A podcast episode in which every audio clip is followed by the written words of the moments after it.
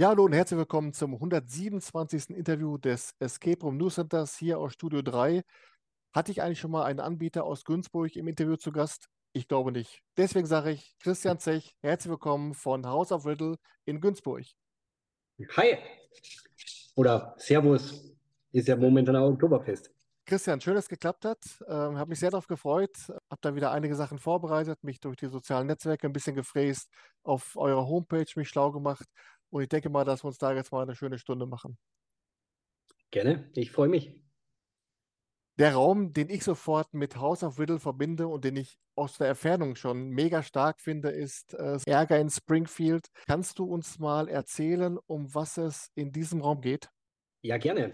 Ähm, also die Hintergrundstory ist, äh, ihr wacht in einem, nach einem Fernsehabend auf, ihr wisst nicht, wo ihr seid, ihr wisst nicht, wann ihr seid, ihr wisst eigentlich gar nichts die komplette Umgebung von euch ist knallbunt und plötzlich geht der Fernseher an und erzählt euch, dass äh, wohl in der Stadt, wo ihr euch befindet, in Springfield, ein Riesenproblem ist. Und naja, wenn ihr die Möglichkeit habt, das Problem zu beheben, dann solltet ihr das tun. Ich mag jetzt nicht zu viel spoilern, aber naja, wir in Günzburg sind relativ nah an Gundremmingen. Gundremmingen ist relativ bekannt auch fürs Atomkraftwerk und naja, schwieriges Thema. Ja. Aber und, in die Richtung könnte es gehen. Und wer Springfield hört und nicht gerade mit dem Kopf an der Wand schläft, der weiß sofort, äh, in welchem Szenario, in welchem Kosmos es spielt. Äh, die Simpsons äh, darf man ja wahrscheinlich so offensiv nicht sagen. Aber ich weiß nicht, was du meinst. Nein, also wir haben, äh, hatte am Anfang tatsächlich auch Angst, äh, lizenzrechtlich, aber in dem Raum ist eigentlich nichts Originales von Springfield, also von den Farben, es sind die Originalfarben, es sind, die Musik ist anders, die ganzen Bilder sind äh, eigens kreiert, die Videos, es ist eigentlich nichts, was mit der Serie direkt verbunden werden kann, außer eben die komplette Atmosphäre. Ja, und ich glaube, Duff Bier ist auch dabei, oder? Das hatten wir am Anfang zur Einführung. Ah, okay.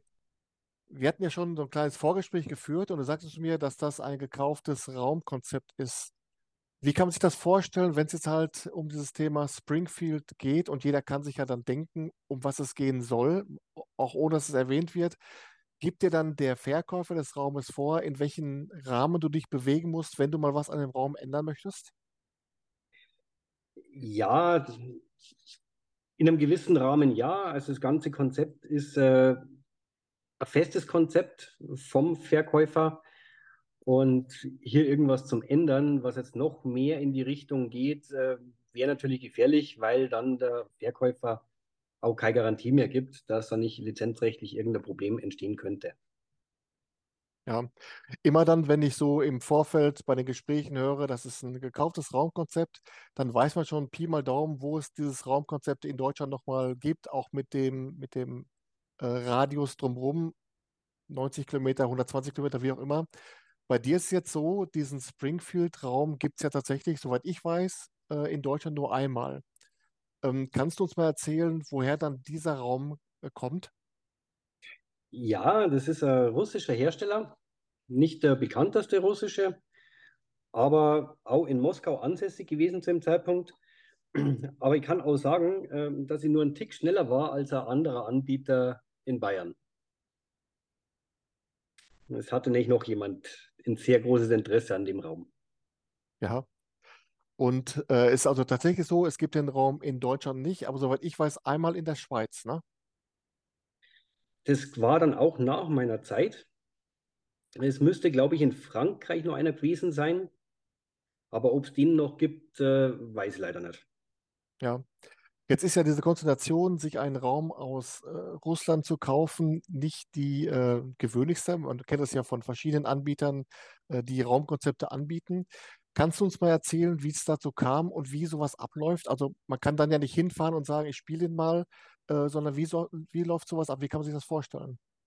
Also in der Theorie könnte man hinfahren und spielen. Ähm, man kann auch nachfragen, wo eben die Räume sind, dass man sie anschaut. ich habe jetzt beim ersten Anbieter, das war unsere Piratenbucht, äh, hatte ich mir Videos angeschaut vom Hersteller, vom Herstellungsprozess, von den endgültigen Produkten und war eigentlich total begeistert im Vergleich zu anderen. Und dann ist die Entscheidung relativ leicht gefallen nach der umfassenden Recherche eben auf diesen Anbieter. Wobei mittlerweile die anderen beiden Räume sollten ursprünglich selbst erstellt werden. Da hat aber dann Zeit und Corona einen Strich durch die Rechnung gemacht. Ähm, da ist dann ein anderer Anbieter geworden. Okay, das heißt praktisch Springfield ist dann der Anbieter aus, aus Russland und die anderen Räume sind dann vor einem anderen Anbieter, aber auch aus Russland oder? Ja, Piratenbucht war eben von einem Anbieter aus Russland.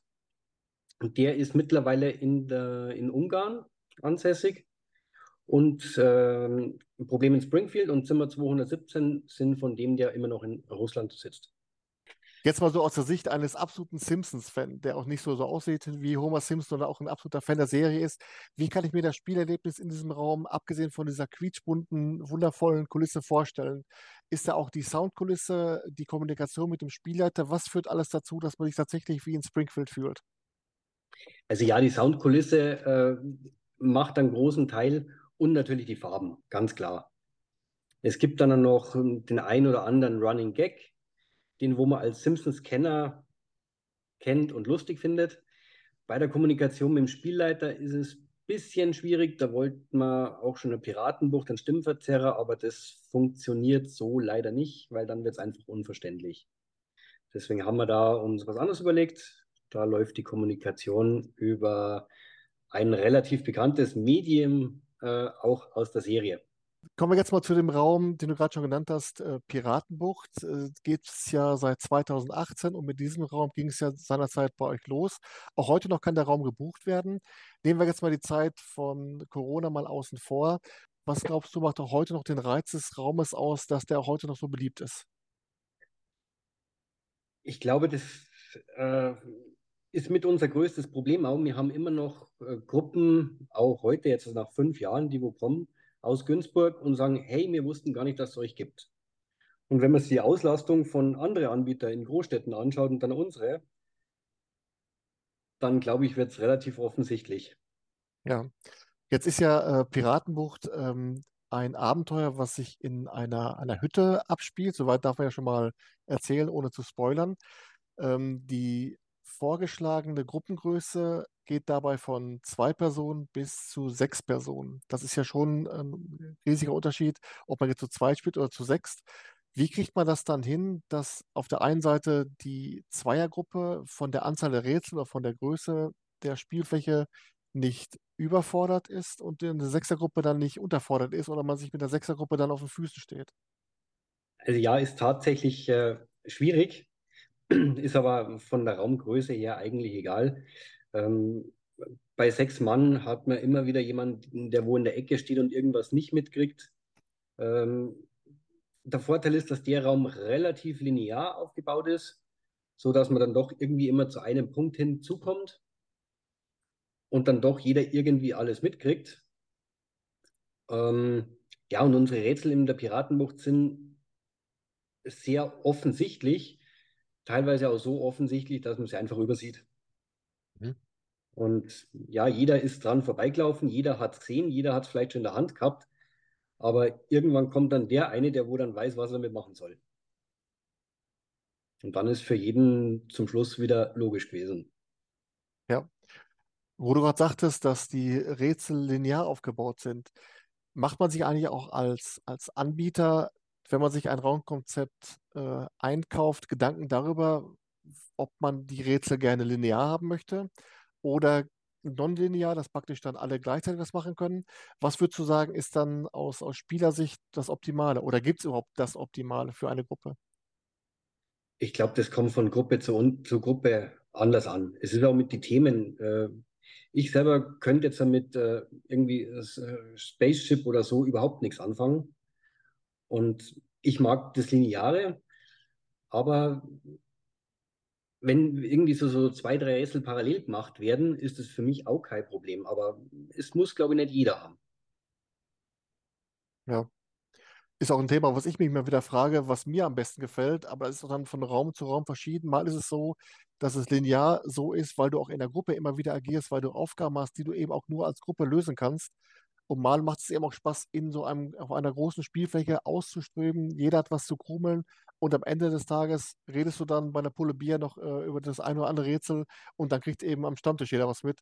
Äh, also je nachdem, wie gerade der Raum äh, aufgebaut ist, macht sowohl das eine als auch das andere Spaß. Das äh, auf jeden Fall. Kommen wir nun mal zu einem Raum, den du eben auch schon genannt hast, und zwar Zimmer 217. Das ist ja ein Raum, der ist in dem äh, bayerischen Ranking von Heiner Steben von Escape Rumors auf einem fantastischen achten Platz gelandet. Was würdest du sagen, macht aus deiner Sicht so das Besondere dieses Abenteuers aus? Die komplette Atmosphäre, würde ich sagen. Und äh, dass die Rätsel dann doch teilweise einen gewissen Aha-Effekt haben, was man nicht vielleicht in jedem Raum hat. Es gibt mit Sicherheit den einen oder anderen, der wo, wenn er komplett auf Rätsel fokussiert ist, den Raum vielleicht nicht ganz so toll findet. Aber wenn man sich auf die Atmosphäre einlässt, dann hat der Raum schon einen gewissen Reiz. Und es passiert halt doch auch das ein oder andere, was man nicht erwartet. Äh, ja, ja, äh, auf der Homepage gebt ihr ja die, den Schwierigkeitsgrad des Raumes mit 4,5 von 5 an. Äh, das heißt, der ist dann auch schon ziemlich knifflig, oder? Ja, ist er. Also wir haben ja äh, beiden Räume, ein Problem in Springfield und Zimmer 217 mit 4,5. Ähm, ich sage es immer so schön, unser Problem in Springfield ist hell und bunt und chaotisch. Und man findet wahnsinnig viele Sachen, die wo man überhaupt nicht braucht. Und im Zimmer 217 ist es halt dunkel, gruselig und äh, ja, es kostet teilweise Überwindung, vielleicht das ein oder andere zu tun. Ja, ähm, ich habe gerade schon gesagt, Platz 8 bei den, bei den Rankings von, von Heiner. Ähm, wie wichtig sind dir solche Rankings, Auszeichnungen, Wahlen, äh, wie auch immer? Also es hat mich wahnsinnig gefreut und ich war total überrascht und bin auch doch ein wenig stolz drauf. Ähm, aber ich bin der Meinung, jeder Raum hat irgendwo seinen Reiz, mit ein paar Ausnahmen, die wo wir wo alle kennen.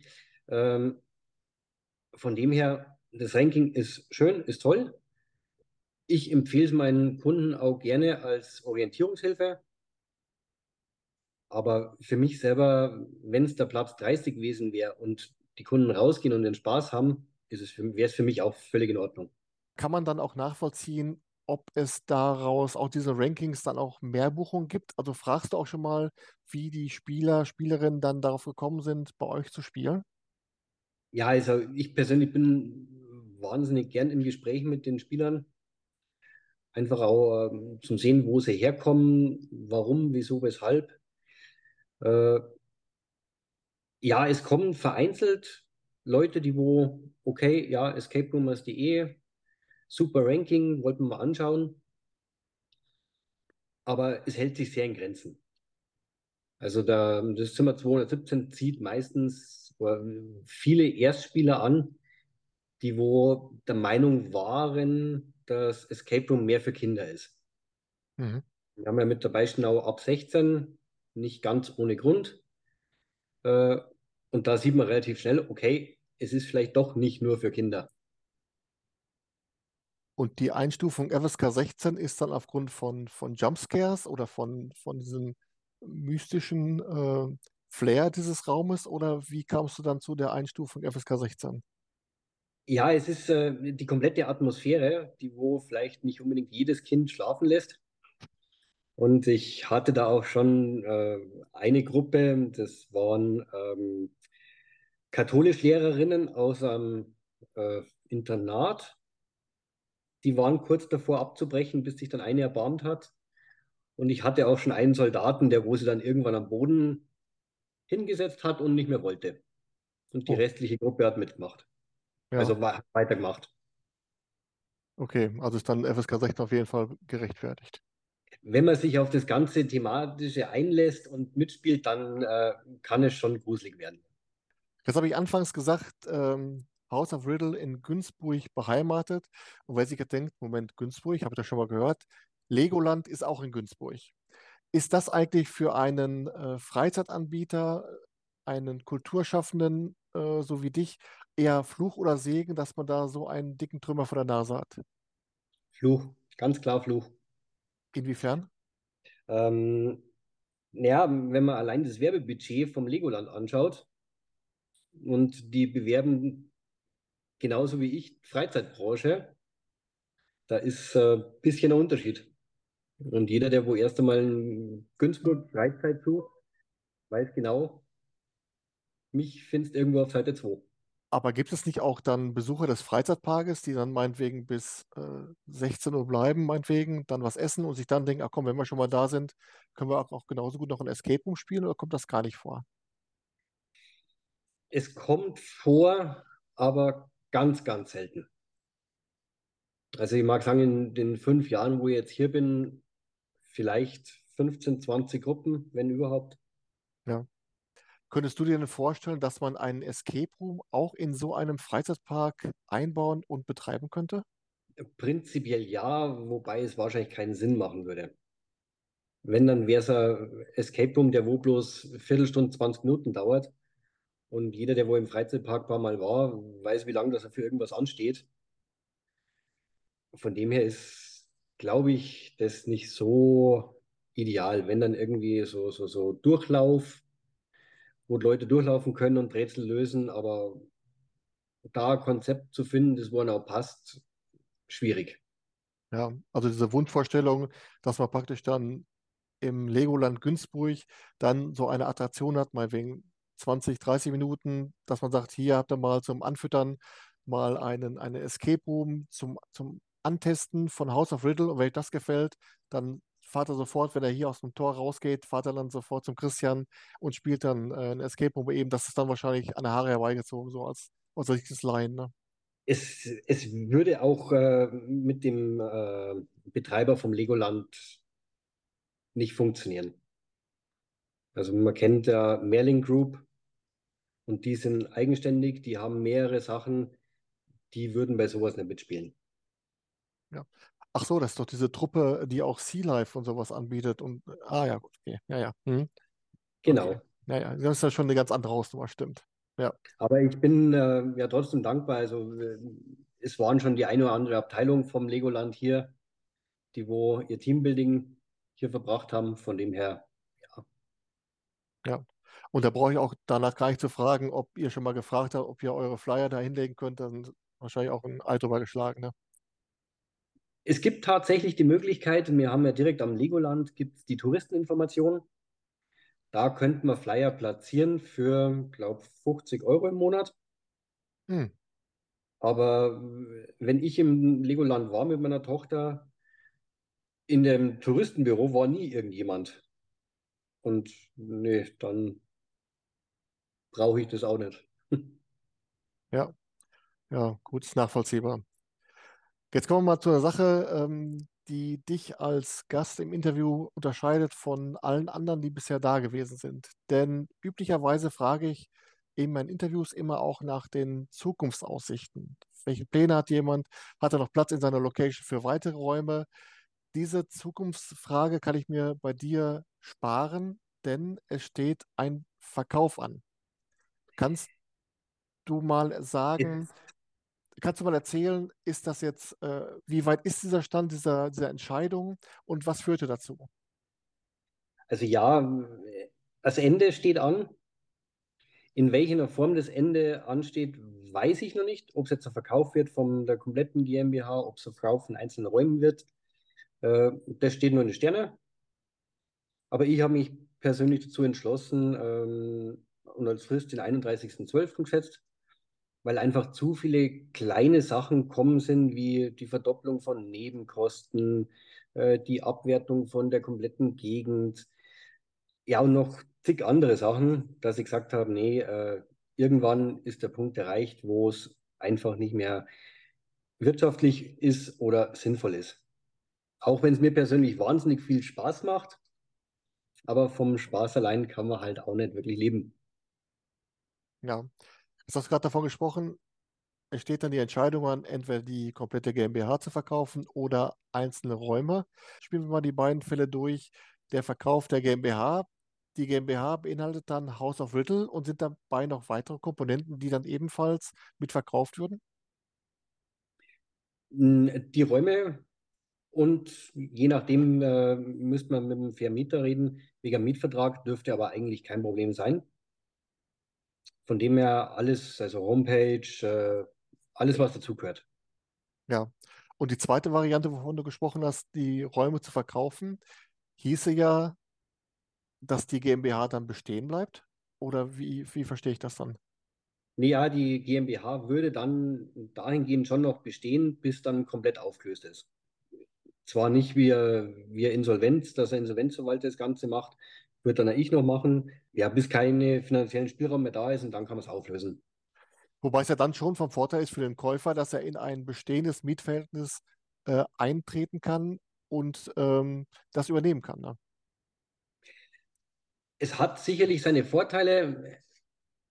Man muss halt dann auch sagen, okay, man kennt den Vermieter zu dem Zeitpunkt nicht. Äh, der Vermieter kennt den neuen Mieter nicht hat auch äh, eine gewisse Gefahr, aber an sich, ja, ist es leichter.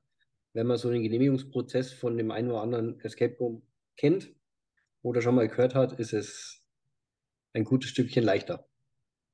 Ja. Jetzt nimm uns mal mit, wie jetzt so derzeit der Stand ist und wie du das Ganze angehst. Also, du hast gerade gesagt, du hast dir als Termin den 31.12. dieses Jahres gesetzt. Wie sind jetzt so die Prozesse, die du anstößt? Äh, laufen da jetzt schon Gespräche? Wie findet man überhaupt potenzielle ähm, Käufer? Äh, nimm uns mal mit so ein bisschen aus deiner Sicht, wie das so äh, abläuft und ablaufen sollte. Also bisher läuft noch gar nichts. Das ist jetzt heute die Premiere für die Veröffentlichung. Ja. Ähm, ich werde es dann äh, die Woche noch ähm, über das ein oder andere Forum ankündigen, dass eben der Verkauf ansteht oder eben die Geschäftsaufgabe ansteht. Und dann schauen, ob irgendeiner Interesse hat, wer Interesse hat und ob man sich irgendwo einig wird. Ich muss ganz ehrlich sagen, ich bin für andere Sachen auch offen. Aber ja, mal abwarten, was kommt. Ja. Jetzt muss ich nochmal als Laie mal nachfragen, bei den gekauften Räumen, ähm, muss man da bis zu einem bestimmten Zeitpunkt den damaligen Verkäufer noch fragen, wenn man es weiterverkauft? Oder ist man da irgendwie vertraglich gebunden oder wie läuft sowas? Man hat eine vertragliche Bindung. Allerdings äh, wäre jetzt das größte Problem wahrscheinlich äh, die Rechtsstandhaftigkeit. Ähm, ob das auch über lange Jahre so bleiben darf. Mhm. Und es wäre wahrscheinlich jetzt auch extrem schwierig, hier einen Rechtsstreit anzustreben, im Hinblick auch mit der Ukraine-Krise. Weiß ich nicht, wie da gerade die Gerichte entscheiden würden, falls überhaupt äh, das in Frage kommen würde. Hier Rechtsstreit. Ja. Ähm, jetzt mal für den Fall, dass wir hier unter den 300.000 Leuten, die dieses Interview sehen, jemand haben, der, war ein Scherz, ähm, der diese Räume entweder kaufen möchte, einen einzelnen Raum kaufen möchte oder aber den Standort übernimmt, wie kann er mit dir äh, Kontakt aufnehmen? Er kann uns mich gerne über die Homepage anschreiben. Er kann mir gerne eine E-Mail schicken, mail houseofriddle.de oder anrufen über WhatsApp, wie er mag. Ja, nochmal ganz kurz zur Erklärung. Also zwei, zwei äh, Sachen kommen wirklich in Frage. Entweder diejenige steigt in den laufenden Mietvertrag mit ein und übernimmt den Standort komplett oder er kauft dann die drei Räume im Paket oder auch einzeln oder wie stellst du das vor? Äh, es wäre theoretisch auch einzeln möglich. Ich mag halt dann zum Schluss nicht auf zwei Räumen da sitzen und nicht wissen, wohin damit. Ähm, das sollte dann schon klar sein, äh, wie es abläuft ich wäre auch für andere Sachen offen, wenn einer ein super Konzept hat, äh, wo er damit hin möchte. Man kann mit mir reden. Ja. Also wenn du den Springfield-Raum nicht los wirst, dann sag mir Bescheid, den baue ich mir einen Partykeller ein. Hauptsache der Kühlschrank funktioniert. ja, der Kühlschrank ist leider besetzt. Ach so, mit Technik oder mit, mit dem Duffbier? Nee. Nee, da sitzt jemand drin. Spoiler. Oh, okay, alles klar. Ähm, könntest du dir auch vorstellen, dann, wenn derjenige sagt, ich übernehme den kompletten Standort, dass du dort als eine Art äh, Filialleiter, Standortleiter der Branche erhalten bleibst? Oder sagst du, ab dem 31.12. geht für mich dann auch hier dieses Kapitel Escape Room äh, Branche als Anbieter dann auch zu Ende? Ich denke mal, dass in der Anfangszeit mit Sicherheit noch äh, zur Verfügung stehen werde. Schon allein, weil die Räume ja doch äh, eine gewisse Besonderheit haben von der Steuerung und allem. Äh, aber mein Ziel ist schon, zukünftig in der Branche nur noch als Spieler aktiv zu sein. Ja, das ist auch schön. Ja. Kann ich, kann ich, dir, kann ich dir nur empfehlen. Ja, nachdem ich die letzten Jahre nicht zum Spielen gekommen bin, groß. Ja. Hast du dann äh, gar nicht mehr spielen können oder aus Zeitgründen oder sagst du dir halt ja, äh, ich kann als Escape Room Anbieter dieses Spiel nicht mehr so genießen? Nee, das überhaupt nicht. Mir macht es viel mehr Spaß. Ah, so, ja. Aber von der Zeit her ist einfach nicht möglich gewesen. Man muss wir mindestens zu viert, zu zweit macht es mir keinen Spaß. Mhm. Und bis man vier Leute zusammen hat, das wo nicht an einem Wochenende ist, wo man dann sonst keine Termine hat, äh, nein. Ja. Funktioniert nicht. Denn ich stelle ja am Ende eines Interviews immer die ominöse Frage nach einem Geheimtipp. Deswegen frage ich immer, ob der Gast dann auch noch selbst Spieler ist. Äh, ein Escape Room in Deutschland, der dich beim Spielen besonders überrascht hat und wo du sagst, dieser Escape Room hat einfach mehr Aufmerksamkeit verdient. Deswegen würde ich sagen, Christian, dein Geheimtipp bitte jetzt. Ja, wie gesagt, ich kann nicht sonderlich viel sagen, welcher mir immer noch im Hinterkopf bleibt und auch wahrscheinlich nie rausgehen wird, ist das verlassene Waisenhaus. Das ist meiner Meinung nach einer der besten Räume, die ich kenne. Ist das bei Escape Game Augsburg oder München? München. Ah, München, okay. Ja. Also Augsburg hatten, glaube ich, auch. Aber ich habe den damals in München gespielt. Und ja. Okay, das ist ein äh, guter Geheimtipp, ist notiert. Und damit sind wir schon am Ende. Ich habe ähm, alle vorbereiteten 72 äh, Antwortbögen durchgearbeitet. Hat mir wirklich viel Spaß gemacht, auch wenn es am Ende dann ein, äh, ein Thema ist, was dann, was man, wo man, ja, das hat man halt nicht gerne. Man möchte halt als Spieler immer, dass die, die uns so viel Freude machen, eben damit auch dann äh, viel Spaß haben. Und wenn jemand dann sagt, es geht halt nicht mehr, äh, dann ist das auch für, für uns Spieler halt auch ein kleiner, äh, ein kleiner Herzschmerz, aber es geht halt dann auch danach weiter. Ne? Wo eine Tür zugeht, geht der andere auf. Ganz Und vielleicht genau. macht der, der wo das nächste betreibt, äh, alles besser. Wie unser Opa immer sagte, jedem Abschied liegt auch ein kleiner Zauber inne. Genau. Christian, ich sage auf jeden Fall nur ein Wort. Vielen Dank. Das hat echt Spaß gemacht, war sehr informativ. Und diese Vorfreude, die ich hatte wegen Springfield und Zimmer 217, hat sich bestätigt. Also ich wünsche dir auf jeden Fall viel Erfolg, weiterhin noch bis zum 31.12. als Escape Room Anbieter und drück dir die Daumen, dass du auf jeden Fall da mit einem potenziellen Käufer eine gute Lösung findest und dass es dann auch mit diesen tollen Räumen und auch bald dann weitergeht. Ich sage auch Dankeschön und hat wirklich Spaß gemacht. Christian, ich wünsche dir einen schönen Abend. Alles Gute. Bis dann. Ciao. Ciao.